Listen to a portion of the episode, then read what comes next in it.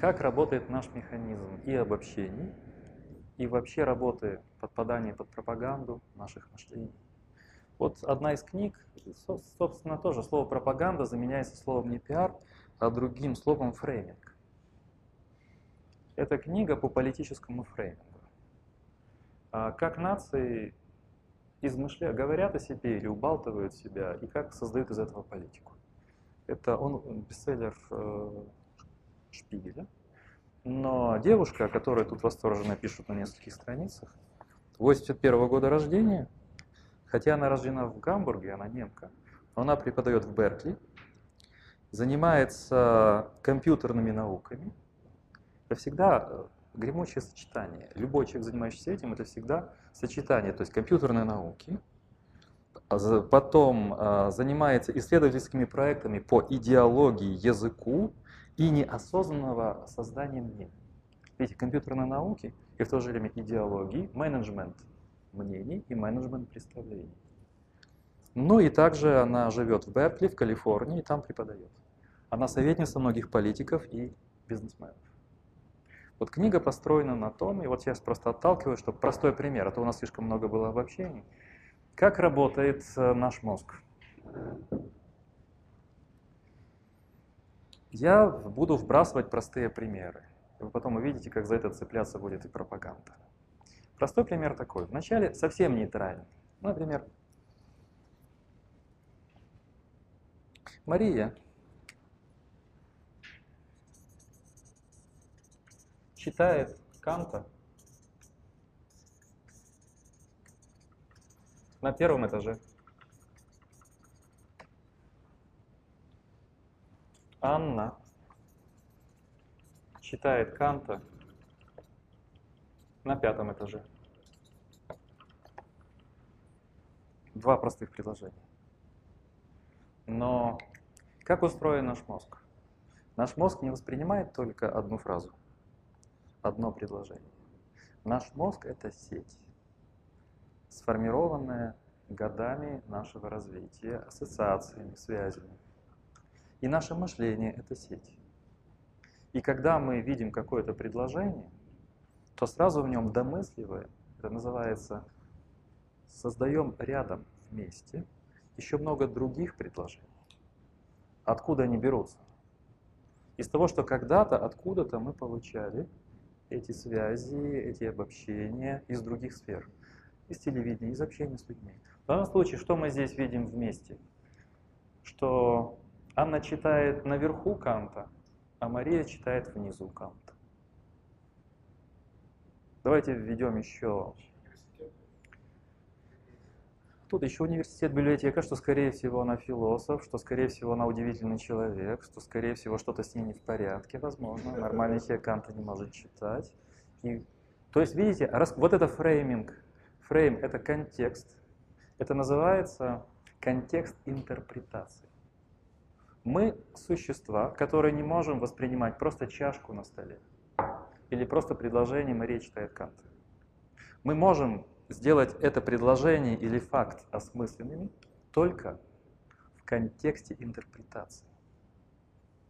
А этот контекст интерпретации, откуда он берется? Вот после переменки я покажу, как он работает на больших идеологиях. Он вкладывается в нас. Если мы сами не работаем со своей картиной мира, со своим контекстом, то нам его дают. Нам его дают профессионалы. Вот сейчас я вызову у вас некое беспокойство. Давайте это Мария и Анна прочитали главу Канта и включили телевизор. И мы говорим так, Мария смотрит Первый канал. Естественно, московский, российский канал. Мария смотрит Первый канал. Или Мария, пересмотрев Первый канал, включает передачу Владимира Соловьева «Вести недели».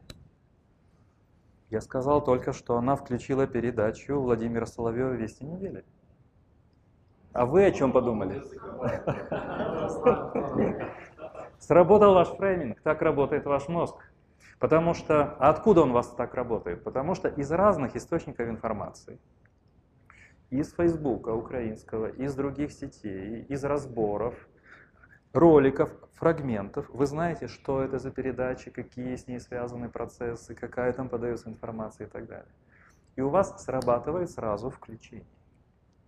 Вы готовы к, к влиянию пропаганды. Точно так же эти люди, которые смотрят, также готовы. Но в данном случае мы не можем отделить одно от другого. Мы существа, которые не можем просто смотреть на какую-то фразу или на какой-то факт. Мы включаем контекст интерпретации. А он от нас скрыт. Это то, что мы с Андреем прорабатываем на мировоззрениях, на картинах мира, поскольку картина мира от нас скрыта. Поскольку контексты интерпретации мы сами сознательно не формулируем для себя, не формируем их. Включается наше темное, неосознанное дно, бэкграунд, фрейминг. И если мы с ним сознательно не работали, он автоматически включается. Поэтому, чтобы расколдовать другого в пропаганде, и себя в том числе, мы начинаем с первого запроса. Как себя расколдовывать от пропаганды? Обратить внимание на то, как сформировалась твоя картина мира и твои главные схемы интерпретации. Как ты интерпретируешь? Как ты стал это понимать? Почему для тебя это вызывает раздражение? Можем сказать, что а Анна смотрит прямой. Вообще кратко. Анна смотрит прямой. Три слова. За этими тремя волшебными словами сразу целые пропагандистские конфликты. Одни говорят, что это отстойник, помойка. А другие говорят, извините, это объективный канал, один из немногих, пятый и, и прямой, единственный немногих. А потом она включила в YouTube и смотрит Шария. Она смотрит блог Шария. Все просто. Анна смотрит Шария. Три слова. Анна смотрит прямой. Анна смотрит вести недели. Простые фразы но за ними наши контексты интерпретации. Они от нас скрыты, и мы их получаем из социальной среды, из наслоения тех интерпретаций, которые мы поглощаем, не осознавая то, как это происходит. Поэтому ответ на вопрос Сергея. Как мы обобщаем? Мы не знаем как. Наши обобщения чаще всего возникают спонтанно под влиянием скрытых от нас картин мира. Сейчас я перейду к тому, что такое пропаганда, но давайте пока это обсудим. Очень простые примеры, правда? Я специально их э, продумал, чтобы вскрыть очень важные вещи. Пропаганда действует потому, что главные механизмы интерпретации, реакций, интеллектуальных толкований от нас скрыты. И любое слово активирует наш фрейм. Любая фраза, вот когда я сказал «Анна смотрит прямой», или а, Мария смотрит Шария, или смотрит э, Первый канал. Это словосочетание, как говорит эта прекрасная исследовательница, активизирует вот это поле значений. И поскольку эта активизация от нас скрыта, мы не знаем, что с ней делать. У нас в первую очередь включается эмоциональный вброс, и мы себя или блокируем, или наоборот располагаем. Те, для кого прямой – это объективный канал, он располагается. Те, для кого это пропагандистский канал, закрывается. Разговор невозможен. Без взрослости, без зрелости, без того, чтобы... Да? Давайте обсудим очень кратко. Просто такие примеры, у каждого человека там свой опыт, там профессиональной жизни, мероприятия, семья и так далее, социализация. И, например, когда ты там читаешь какие-то моменты, или там начинаешь фантазировать, да, грубо говоря, фрейминг, ты потом такой, ну, типа, стоп, стоп, я не фантазирую, потому что я не знаю, бы фактов нет, и я придумал, додумал, основываясь на свой опыт, фантазию, настроение, Конечно. я поел, как я себя чувствую, как я поспал. Жесточайшее заблуждение. Вот, ну, то есть все, не буду фантазировать, пофантазировал и все. И мне кажется, что оно как-то так многих людей срабатывает, ну, не буду додумать, то есть я не знаю, не буду додумать и долго, сейчас я об этом скажу, вот как я за Сергея уцепился, так Светлана за вас сейчас уцеплю, чтобы дальше сделать шаг. Потому что здесь интересный момент. Вы сказали очень интересную вещь. Я не буду дофантазировать, а я добавлю еще, я не буду домысливать. Я не буду здесь напрягаться. Мы сделаем еще один шаг пропаганде важный. Дело в том, что есть несколько вещей, Здесь я проинтерпретирую моего несостоявшего визави как раз Соловья. Я читал много лекций в Кова Гуру о картинах мира и о влиянии идей на наши поступки. Три-четыре лекции, вот есть такие большие, публичные. И я скажу о трех тезисах. Первый из них – мыслить утомительно, тяжело, затратно. Это истина. Когда мы участвуем в некоторых э, практикумах, и когда мы говорим там о рефлексии, когда мы говорили о Сократе там, или еще о стойках, некоторые говорили не только в Ковагуру, в других местах также, так я же это же могу шизиком стать. Это я должен, это если я буду заниматься саморефлексией и анализом, что я шизиком стану. Лучше же просто быть, а еще второй момент, а не повредит ли это моей эффективности? Вот если я начну думать, не стану ли я менее эффективным? А, это часто мне задают, я работаю часто с бизнесменами, это вопрос. Часто звучащий, я могу это говорить, потому что я работаю уже с сотнями людей. Да? Не повредит ли это моей эффективности? Почему возникает такое опасение? Почему возникает такое опасение? Потому что, опять же, мы живем в определенном фрейме. Ну, конечно, но Должна быть быстрая реакция, должна быть некая интуиция, должен быть некий опыт. Ты принимаешь решение быстро и правильно, ты эффективен. А рефлексия – это как раз то, что связано с клише. Это нас тормозит, делает нас нерешительными. А, говорит, слушайте, я знаю, как поступать. А хорошо ли это?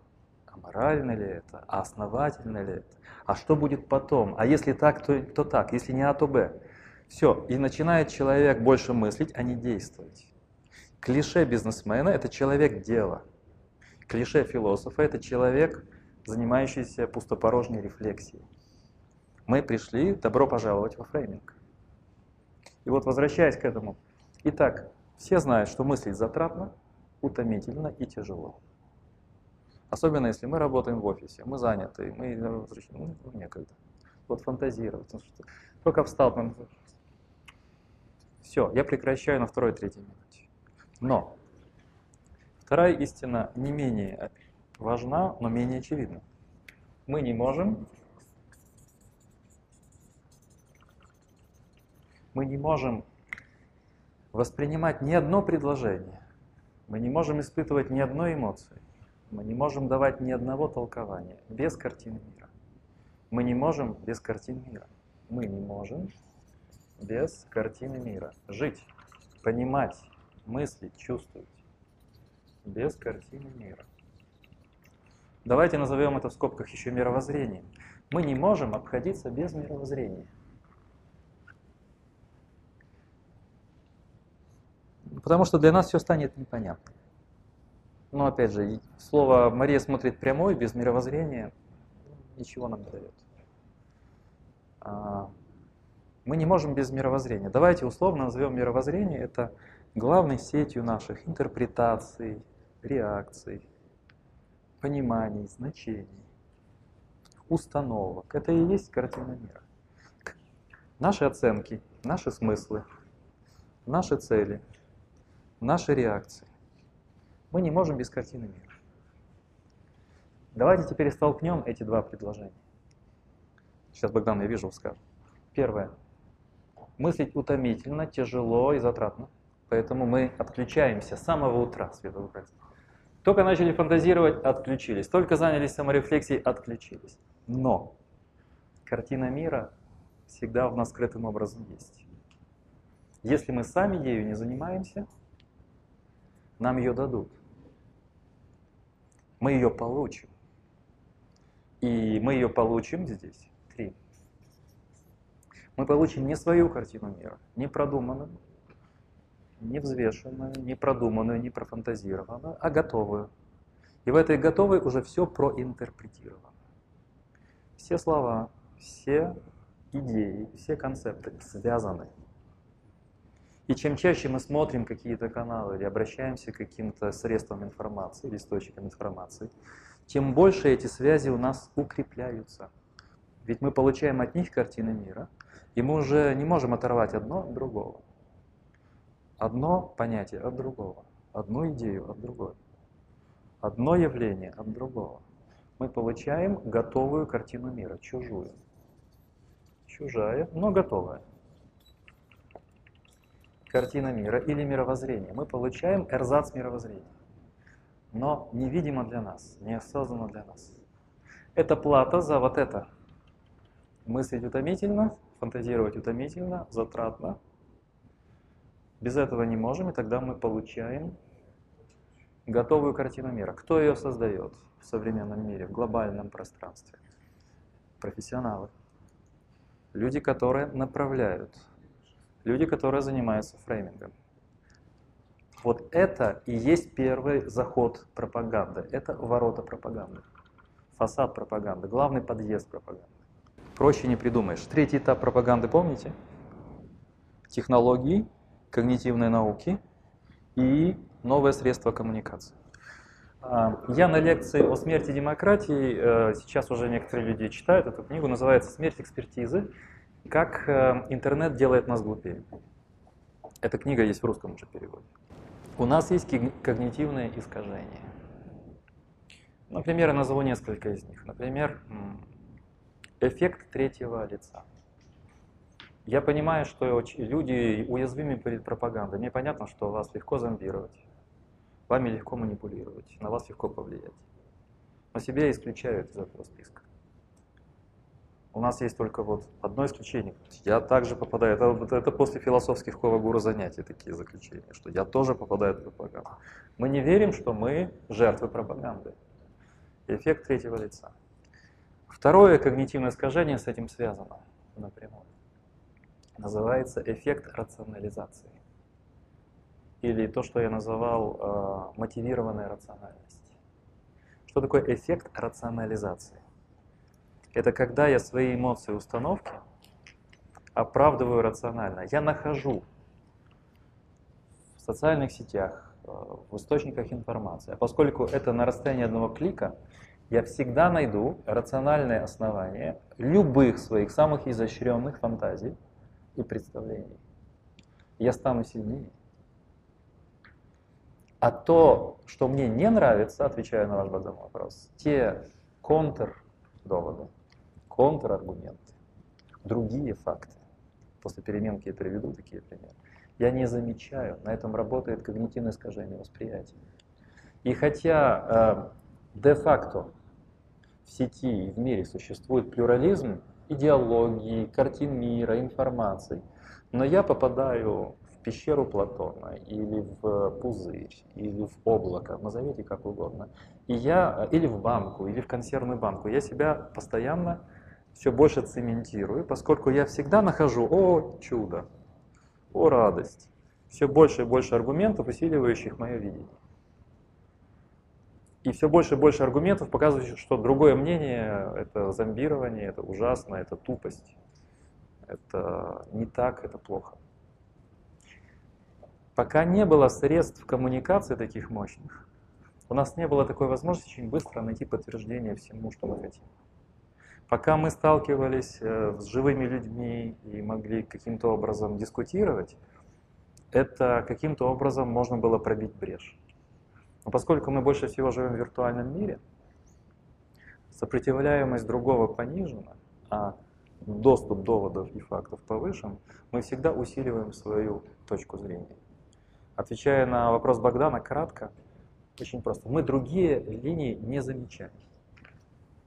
Срабатывает наша э, когнитивная ущербность. Мы не замечаем другое. Если мы его замечаем, только маркировка «враг» идиот, фрик, а, глупец, отсталый человек. То есть всегда в плохом фрейминге.